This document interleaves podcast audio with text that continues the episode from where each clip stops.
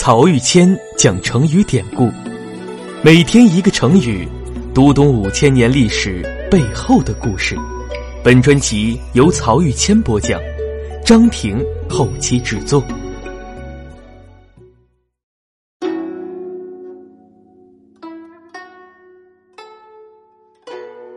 这一讲我们分享的成语是“三令五申”。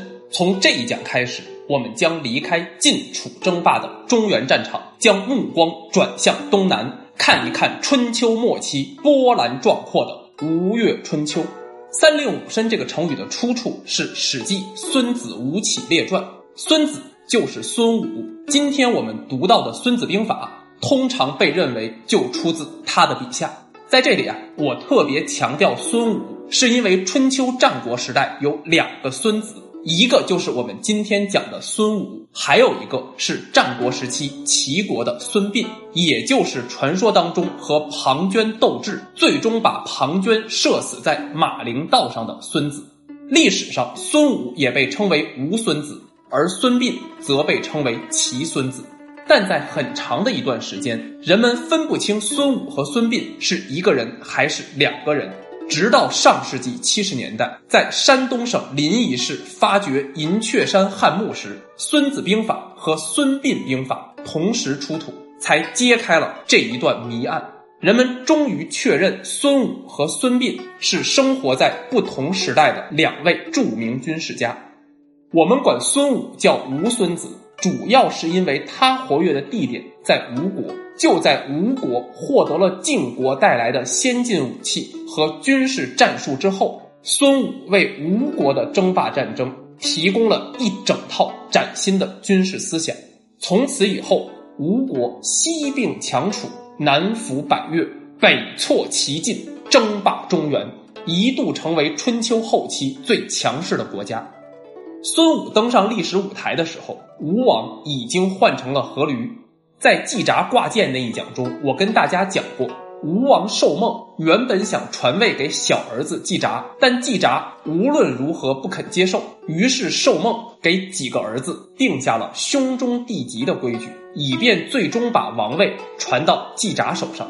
寿梦去世后，他的三个儿子朱凡、于寨、仪妹相继称王，可是姨妹去世后，季札却仍然抵死不肯称王。这时，姨妹的儿子公子僚就顺理成章的继承了王位，但是老大朱凡的儿子公子光就不干了。他说：“按祖父定下的规矩，王位是应该给小叔叔季札的。现在小叔叔不接受，那也该由长子，也就是我父亲这一脉来继承啊。现在你公子僚凭什么就霸占了王位呢？”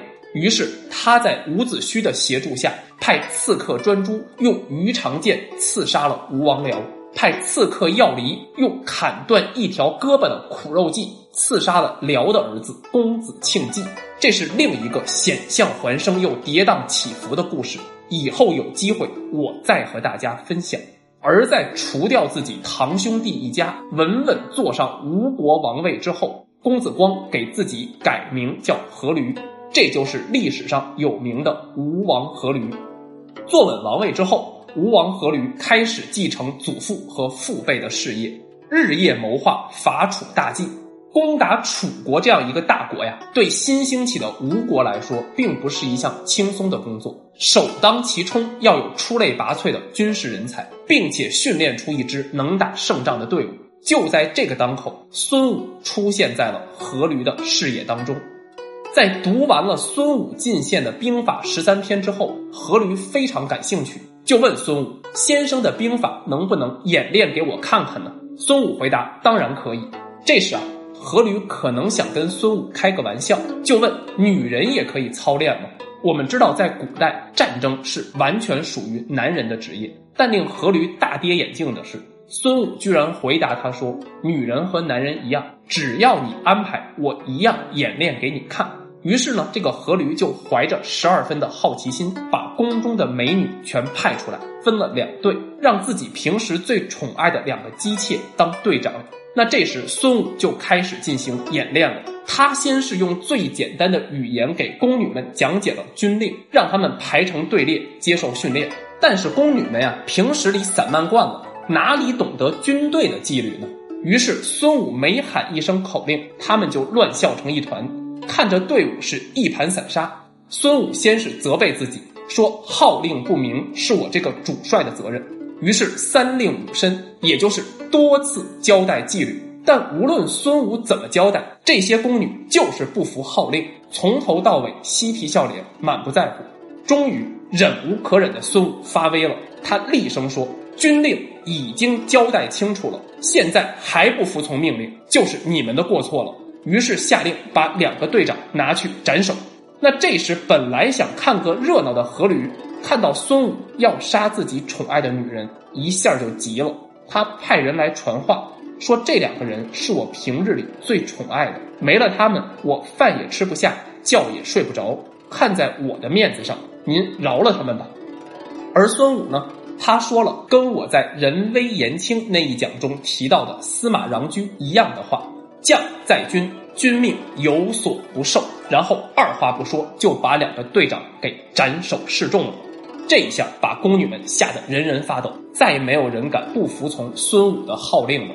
训练中啊，甚至连声也不敢出。等到队伍训练好，孙武派人向吴王阖闾报告：军队训练好了，请您检阅。那阖闾还在为刚才斩杀自己宠姬的事情生气，就说：“您回去休息吧，我不想检阅了。”结果这句话被孙武毫不客气的给顶了回来。他说：“我看您就是徒好其表，并不能真正重用有能力的人，为吴国的兴盛而效力。”要说这个阖闾啊，还真是一代雄主。